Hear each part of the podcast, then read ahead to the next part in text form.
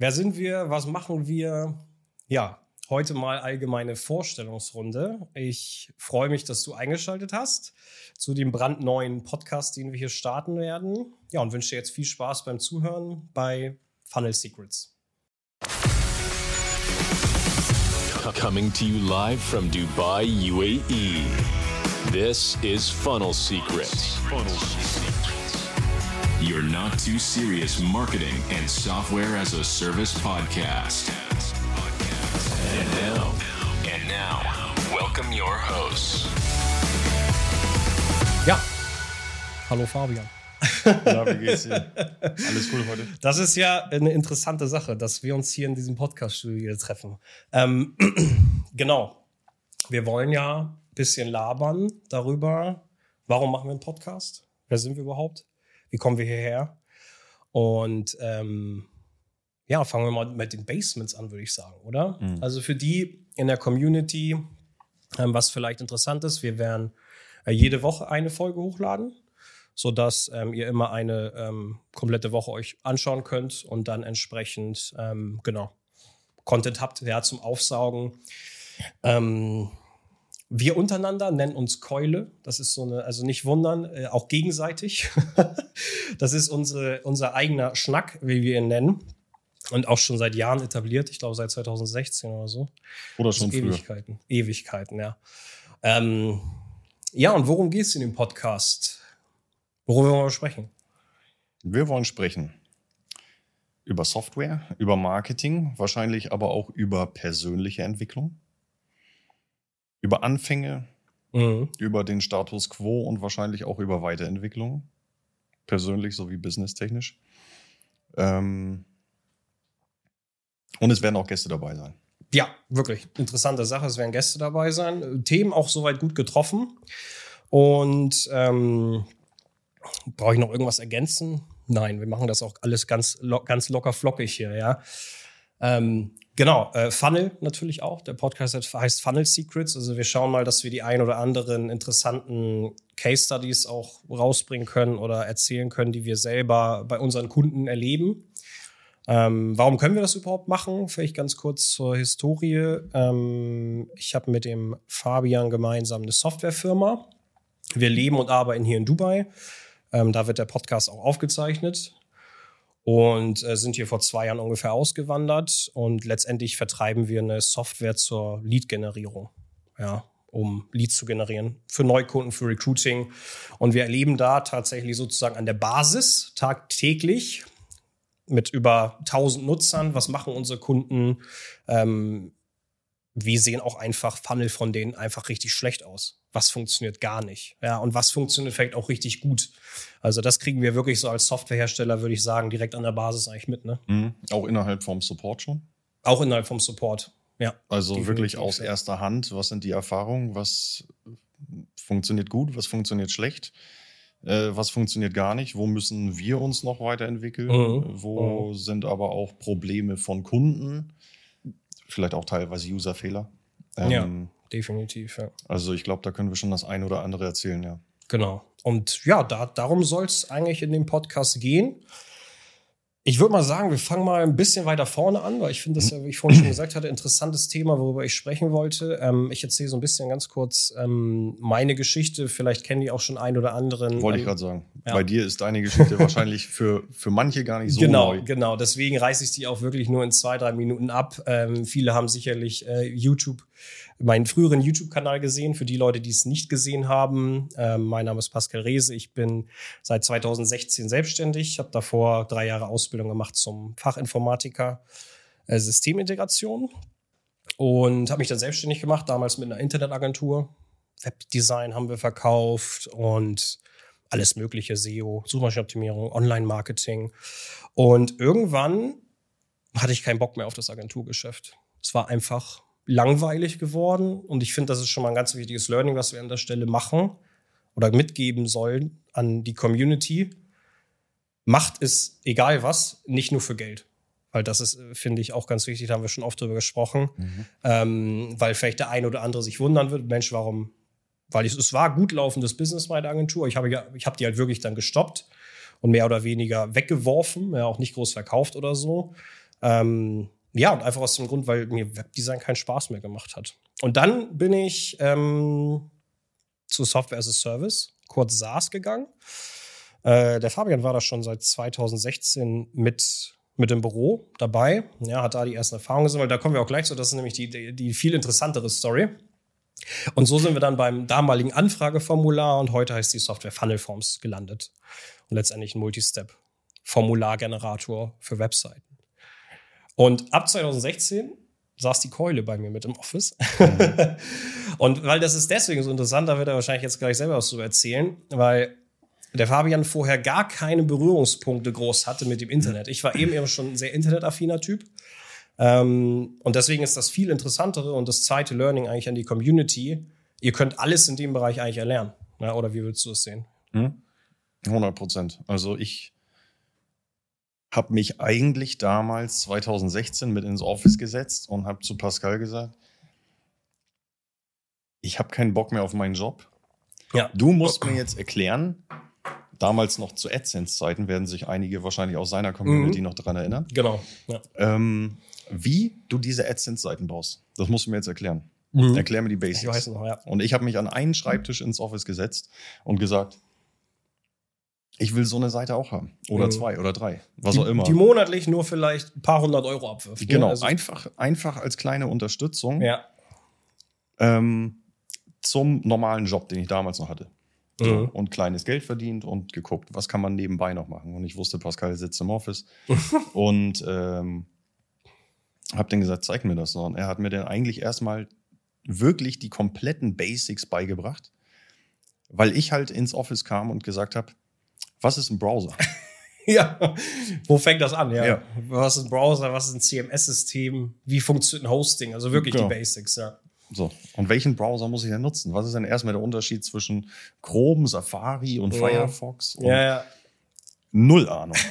Von Wirklich null, ja. Von irgendetwas gehabt, weil ich halt damals von, ich habe damals beim Dachdecker gearbeitet, auch nicht gelernt, ungelernt mhm. damals, als ähm, eigentlich als Gehilfe habe alle möglichen Sachen da beim Dachdecker gemacht und ähm, ja, wirklich mit absolut null Vorerfahrung. Und damals, 2014, waren, würde ich behaupten, auch alle noch gar nicht so sehr in Smartphones drin, mhm. in dieser ganzen Digitalisierung. Also wenn du das Ganze von jetzt, den Status nochmal zehn Jahre zurückspulst, ja, da hatte es noch, da hatte es auch noch mehr, würde ich eigentlich sagen, eine Berechtigung ähm, mit was auch immer man machen will, zu einer Agentur zu gehen.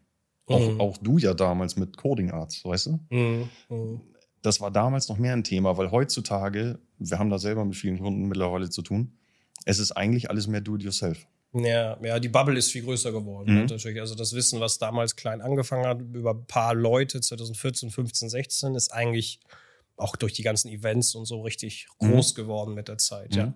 Und wie, viel, und wie viele Leute pflegen mittlerweile ihre Webseiten auch selber? Mhm. Weil es einfachere Baukästen gibt genau. als vor zehn genau. Jahren mit, noch. Äh, ja, WordPress war, ist ein großes Thema, aber halt auch mit Wix, Jimdo, mhm. die ganzen Vereine, die dann dazu kamen.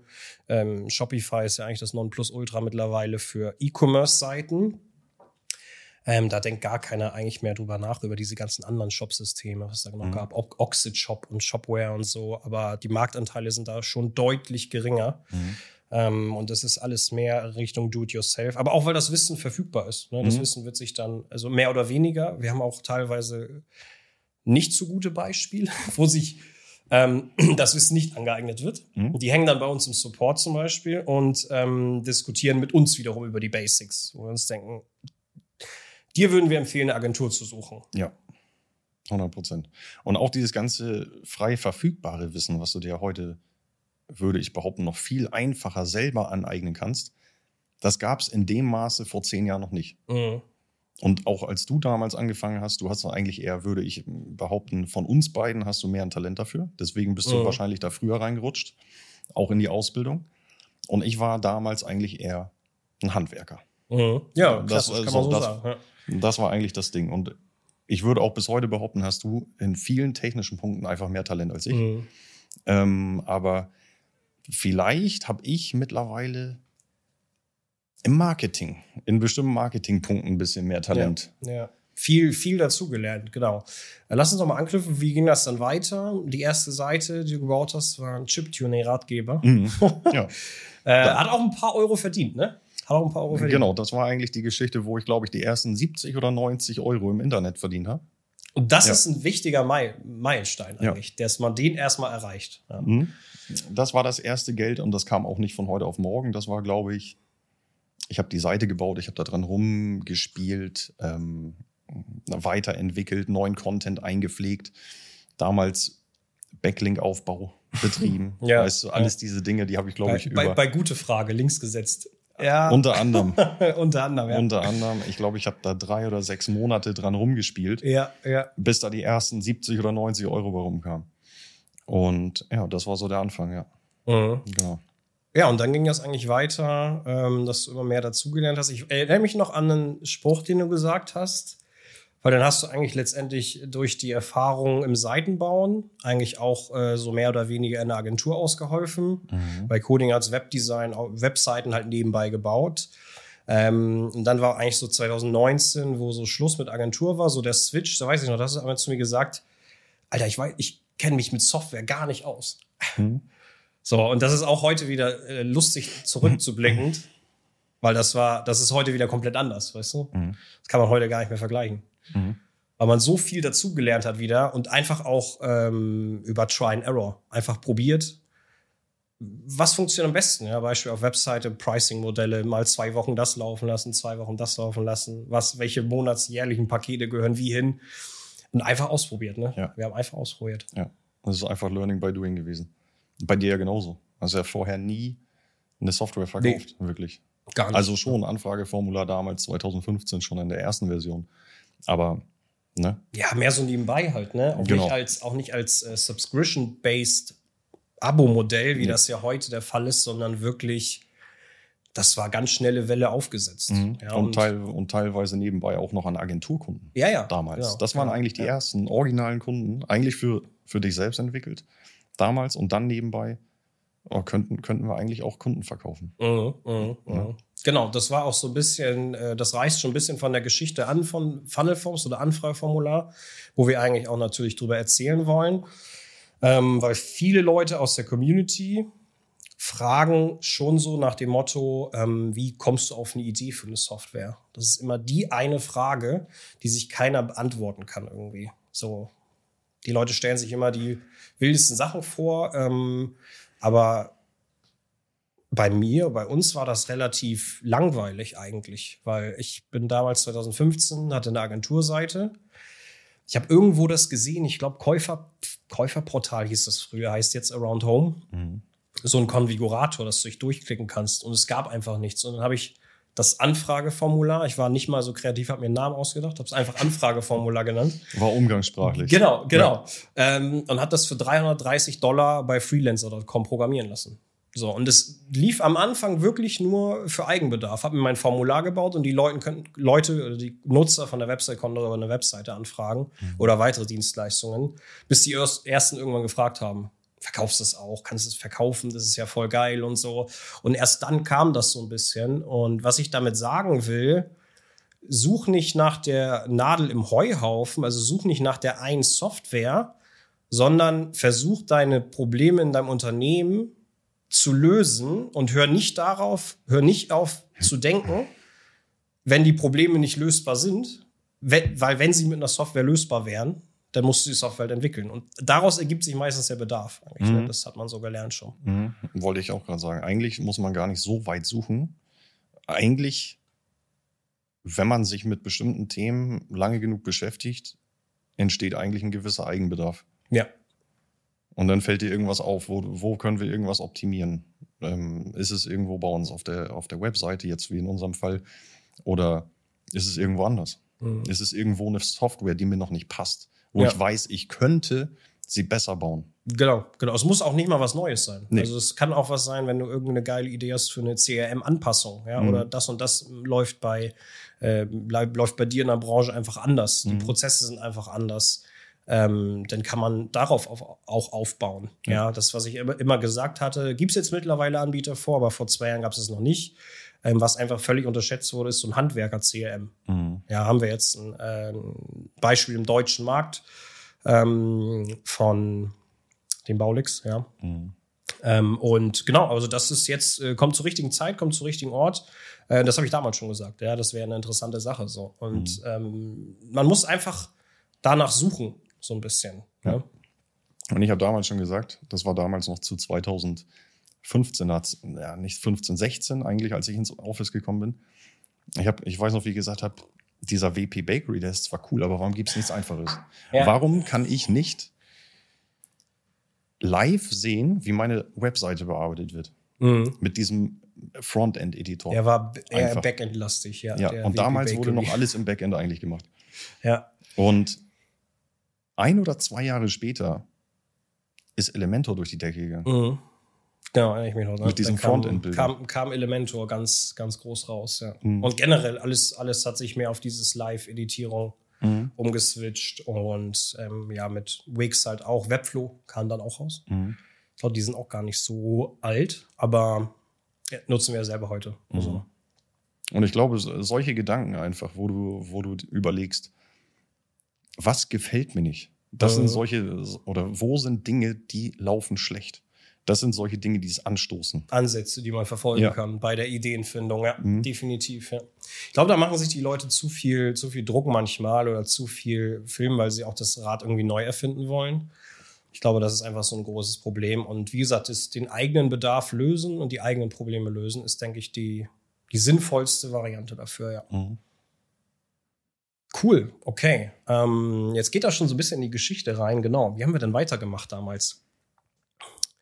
Wir haben uns auf jeden Fall irgendwann gefragt, dass wir auf Zypern in der Mastermind, ähm, eigentlich ist Agentur nicht mehr das Wahre. Ja. Das war eigentlich der ausschlaggebende Punkt damals, ja. Ja. Und ähm, du hattest das sogar, ich hatte erst gar nicht darüber nachgedacht, mit dem Subscription-Modell überlegt, dass man wirklich sagt, eigentlich müsste man ein Produkt haben und da lag halt Software nahe, weil es ist für Software üblich, eigentlich monatlich zu bezahlen heutzutage. Guck dir HubSpot an, E-Mail-Marketing, Clicktip, Active Campaign, whatever, ja. Alles, ja. zahlst du eigentlich immer monatlich. Ähm, und deswegen, da lag das auf der Hand, einfach ein Produkt zu bauen, wofür die Leute monatlich bezahlen, monatlich Updates bekommen, Support für bekommen und gewisses spezifisches Problem im Markt löst. Mhm. Ja. Und äh, so war die Idee dann geboren für das heutige Funnel Forms und dann haben wir es eigentlich letztendlich immer nur noch weiterentwickelt. Ja, und es ist heute auch noch ein Formulareditor mit vielen weiteren Funktionen aber drin. Und es bleibt auch eine Weiterentwicklung.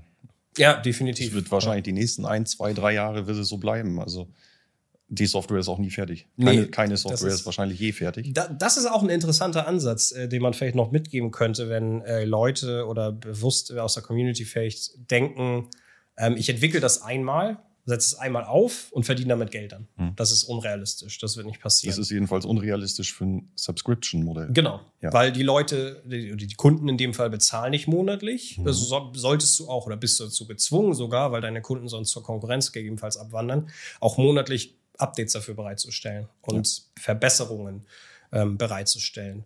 Und ähm, es ist dann eh viel, viel geiler, das ist der klassische Spruch, wenn du halt am Unternehmen arbeitest und nicht im Unternehmen und nicht jedes Mal oder jeden Monat dir wieder neue Kunden suchen musst, ähm, denen du jetzt wieder eine Dienstleistung, Consulting oder Webdesign verkaufst. Mhm. Du hast es jetzt eigentlich schon ein bisschen vorgegriffen. Eigentlich waren wir, waren wir bei Zypern, sind wir da drauf gekommen, wir wollen nicht jeden Monat, Mhm. zum, Glück, zum Glück sind wir relativ früh da drauf gekommen, Ja, dass wir gesagt haben, wir wollen nicht jeden Monat neue Kunden suchen und eigentlich jeden Monat den ein bisschen abgewandelt in Form von verschiedenen Webseiten oder verschiedenen Online-Shops, ein bisschen abgewandelt, nur denen die gleichen Sachen verkaufen. ja unterschiedlichen Kunden Ja. die gleichen Sachen. Warum können wir nicht ein Ding entwickeln, was fortlaufend weiterentwickelt wird, was fortlaufend dadurch aber auch besser wird? Und wir verkaufen das vielen Leuten. Genau. Mhm. Ja. Ein und dasselbe. Und das war eigentlich die grundsätzliche Idee. Ja, Und systematisiert einfach. Ja. genau, und, und diesen Leuten das dann halt im, innerhalb von einem monatlichen Paket zu verkaufen und dadurch eben auch einer Firma eine gewisse Sicherheit zu geben, Mhm. ohne jeden Monat Auf Neukundenakquise zu gehen. Genau, teilweise von null anzufangen. Ja. Ähm, das war eigentlich der ausschlaggebende Gedanke, ja. Mhm, mhm. Ja, ich erinnere mich noch dran, ja. Das war sehr, äh, ein sehr bewegender Umschwung dann. Mhm. Weil es hat auch einfach genervt, äh, immer wieder neue Kunden. So, man, man kann natürlich auch als Agentur, jetzt werden vielleicht auch einige sagen, ja, geht doch aber auch als Agentur und so. Klar kann man, haben wir auch in gewissem Rahmen gemacht, also Wartungspakete im Bereich Webdesign und IT-Technik generell. Und heute, heutzutage sind das dann die klassischen Real oder Social Media oder Social Recruiting Agenturen, die dann natürlich ihre Monatspakete für äh, vierstellige Beträge verkaufen. Ja, mhm. geht auch. Klar, hat sich auch so ein bisschen gedreht, aber ähm, trotzdem musst du dafür neue Kunden suchen. Und gerade im Re Recruiting ist es zum Beispiel so, ähm, es kommt eine Firma oder ein Unternehmen auf dich zu als Recruiting-Agentur. Du sagst, okay, alles klar, ihr habt drei Stellen, dann arbeiten die vielleicht mit euch drei Monate zusammen, dann sind die Stellen besetzt. Mhm. Ja, und dann wäre es unwahrscheinlich, dass sie dich einen vierten Monat buchen. Mhm. Ja. Das heißt, du musst auch bei dem Kunden, und das schaffst du mit einer Software eigentlich am besten, den andauernden Bedarf wecken. Ja. Immer wieder oder immer Kunde zu bleiben, weil er will das Produkt nicht verlieren. Ja. Das ist noch ein großer Unterschied, ja. Ja, das stimmt. Genau, ja. Ja, und dann sind wir irgendwann auf die Idee gekommen, das zu professionalisieren, würde ich mal sagen. Also Beziehungsweise den Schwerpunkt drauf zu legen. Es gab ein wahnsinniges Drama, gute Entwickler zu finden. Und wir waren auch schon vorbelastet durch ein ganz früheren Projekt, mhm. ähm, wo ich maßgeblich daran beteiligt war und Fabian eher so mitbekommen hat, ähm, was auch bei uns im Office stattgefunden hat. Ähm, wir waren einfach gebrandmarkt mhm. mit Programmierern. Mhm. Immer die Programmierer. Ich habe es am Rande mitbekommen damals schon, ja. Das war 2016er, 17er Zeiten, ja. Da habe ich es im, im Office mitbekommen. Nicht direkt, aber indirekt, ja. Mhm. Und genau. Das ist ein, ist ein besonderes Volk. Also ich, das ist auch mal interessant. Die Leute sagen immer, ähm, ja Mensch, was, wie machst du das und so? Kannst du programmieren? Sag ich mal, nein. Also du auch nicht. Ich kann auch nicht programmieren. Also wir können eigentlich gar nicht programmieren, trotzdem haben wir eine Softwarefirma, das ist ganz interessant. Ja, ja, Eigentlich wissen wir gar nicht, was wir machen. Eigentlich wissen wir gar nicht, ja. eigentlich wissen wir gar nicht, was wir machen, hart genommen. Ja, ich kann grundsätzlich ein bisschen Programmiercode verstehen, aber da hört es auf. Ähm, ja, hat man entsprechenden Entwickler für. Sollte auch standardmäßig sein. Und du musst es auch nicht können, um an den Kontrollhebeln deiner Softwareunternehmens zu sitzen. Mhm. Ja, du musst die Leute nur dirigieren können, mhm. sage ich mal. Aber das war früher auch noch gar nicht so Thema. Da ging es erstmal nur darum, wie finden wir überhaupt erstmal ein oder zwei Entwickler, die das überhaupt erstmal so entwickeln, ja, wie wir uns das vorstellen. Und noch gar nicht mit äh, UX-Design und so, das gab es alles nicht. Ne? Wir haben einfach aus der Pike heraus entwickelt mhm. eigentlich. Es gab gar nichts. Ja. Es gab keine. Es gab, gab keine, es gab auch keine Marktanalysen, wie sich jetzt vielleicht Leute vorstellen, dass wir da am Reißbrett standen und wirklich zwanghaft überlegt haben, sondern wir haben einfach angefangen, weil wir haben in unserem Leben sehr viele Paradebeispiele gesehen, wo sich teilweise Bekannte von uns oder so tot geplant haben einfach. Ja. Und nie in die Umsetzung gekommen. Genau. Wir haben auch, auch für, für das Anfrageformular, wie es damals noch hieß, da hatten wir nie eine Vorlage. Wie soll diese Software aussehen? Mhm. Da gab es da gab's keine Datei oder da gab es keine. Nee, nee, keine das, das wurde also, nicht mal in, ich wollte gerade sagen, in keine Figma-Datei oder keine Photoshop-Datei, keine Layouts. Ja, das wurde wirklich einfach programmiert. Ähm, und wenn man heute die erste Version ähm, vielleicht blenden wir irgendwann mal in der nächsten Folge ein paar Screenshots von der ersten Version ein. Mhm. Wenn man die heute sieht und dann jetzt sieht, ist auch ein riesen Loch dazwischen. Aber einfach, weil wir die irgendwann so gelauncht haben mhm. und gesagt haben, es reicht jetzt mit der Entwicklung, wir gehen jetzt so an den Markt raus. Mhm. Das muss reichen und ähm, schauen wir mal, was die Community oder die Kunden daraus machen. Mhm. Ja, und dann das monatliche Feedback auch einfach verwerten. Genau, das, das ist eigentlich das Wichtige, denn du musst erstmal irgendwas rausbringen und dann musst du das Feedback haben. Ja, genau. Genau. Und ab und Tag 1 eigentlich auch einsammeln über Feedback-Portale oder halt ein Support-Ticket-System. Ja. Ja. Aber das kam auch bei uns erst viel später. Ja, ja, das kam erst äh, noch viel später. In der Geschichte, wo sind wir jetzt in der Geschichte? Ähm, ich weiß auf jeden Fall, wir haben im Juli, 31. Juli, oder was 30. Ich weiß nicht, ob der Juli 30 oder 31 Tage hat. Hat 31, ich glaube. 31, 31, ne? Am 31. Juli haben wir auf dem Balkon eines Airbnb in Nizza mit dem Blick auf Mittelmeer. Beide mit einem Mischer und mit einer Kippe. Äh, Anfragformular 2.0 gelauncht, ja. Mhm. das weiß ich noch. Mhm. Äh, da war es dann final fertig. Ja, und wir sind, glaube ich, auch live gegangen. Wir haben fünf oder sechs Kunden am ersten Tag generiert. Von noch heute, vier Jahre später, manch einer Kunde ist. Mhm. Das ist zwei, zwei, drei sind, glaube ich, noch über. Ja, ja genau. Mhm. Ja. Aber auch dann waren wir erstmal live, konnten aber natürlich nicht davon leben. Nee. So, und konnten und haben es auch erstmal live gestellt, aber auch viele Monate erstmal gar nicht mehr beachtet. Mhm. Weil wir mussten ja. natürlich. Es lief so nebenbei, es lief so nebenbei und man hat die Agentur noch weiter verfolgt, ehe das komplett abgeschossen wurde. Genau. Ja. Wir mussten erstmal das auf ein bestimmtes Level bringen, mhm. bevor die Agentur wirklich geschlossen war. Ja. Nachher. Bis mhm. man sich das auch überhaupt leisten konnte. Ja, ja die Agentur. Klar, klar. Aber das, das ging auch Richtung Ende des Jahres, beziehungsweise Mitte des Jahres 2020. Da war dann auch äh, Covid und so dazwischen. Das war dann eher alles eine wilde, wilde Zeit. Mhm. Ähm, aber später, das haben wir erst später dann ernsthaft verfolgt. Am Anfang auch ohne CRM-System, ohne HubSpot. Das haben wir erst Oktober 2020 eingeführt, über ein Jahr später. Also früher lief der Support über E-Mail, ne? Nur E-Mail, ja. Nur E-Mail, ja. Die Leute haben einfach eine E-Mail geschickt. Heute unvorstellbar, weil wie wir das gar nicht organisieren würden. Ja. Ja. Und das Einzige, wo wir da damals überhaupt wussten, wie viele Kunden haben wir eigentlich? Das haben wir damals nur bei Dies. Ja, bei Dies, am Zahlungsanbieter gesehen eigentlich. Ja. Ne? Wow. Ja. Also wirklich über nichts Gedanken gemacht. am Anfang. Nee, nee, aber nee, es war auch für den Anfang nicht notwendig, muss genau. man dazu sagen. Es war wichtig, aber Markterfahrung zu sammeln und live zu sein und zu testen, wie der Markt darauf reagiert. Mhm. Das war eigentlich das, das Wertvollere des Ganzen, ja. Genau. genau, krass, okay. Wie sind wir dann weitergegangen?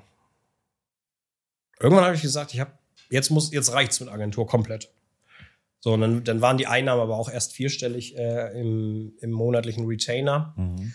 Und ähm, dann haben wir das erst alles professionalisiert, aber wir haben uns auch noch lange mit falschen Leuten abgehalten und viel, viel äh, drumherum einfach noch, also Zeit verschwendet. Viel auf falsche Dinge viel, konzentriert. Viel ja. Zeit verschwendet und entsprechend nicht, nicht den richtigen Fokus gehabt. Mhm. Ja. Nicht den richtigen Fokus, Fokus gehabt. Und bis wir wirklich den Fokus drin hatten auf die, auf die Software, war, glaube ich, das nächste Jahr rum. Ja. Oder fast. Ja. Ich glaube, bis in den kommenden Mai rein 2020. Mhm. Ich glaube, im Mai haben wir das erste Mal überhaupt irgendwelche Ads dafür auch angemacht. Ja, ja. Das hat ewig gedauert, weil wir vorher nur mit der Agentur noch in Gange waren. Mhm. Und äh, ich weiß nicht, die letzten Projekte erledigt haben, die letzten ähm, Verträge ausgelaufen sind mhm. und solche Dinge. Ich würde sagen, da, wir haben es, ich habe schon mal auf mein Handy geschaut, wir haben es eine äh, halbe Stunde, ist glaube ich soweit um. Da knüpfen wir einfach in der zweiten Folge an mhm. und sprechen dann noch ein bisschen detaillierter über die Geschichte, mhm. aber auch, ähm, was wir auch schon kurz erwähnt haben, warum Software, warum SaaS, welche Vorteile, welche Nachteile gibt es gegebenenfalls auch. Wir haben auch schon einen schnell erwähnt. Ähm, ja, aber dazu hören wir uns dann in der nächsten Folge. Äh, abonnier gerne den Kanal, den Podcast, äh, folg uns auf den Social Media Kanälen und dann freuen wir uns, dich in der nächsten Folge auch wieder begrüßen zu dürfen.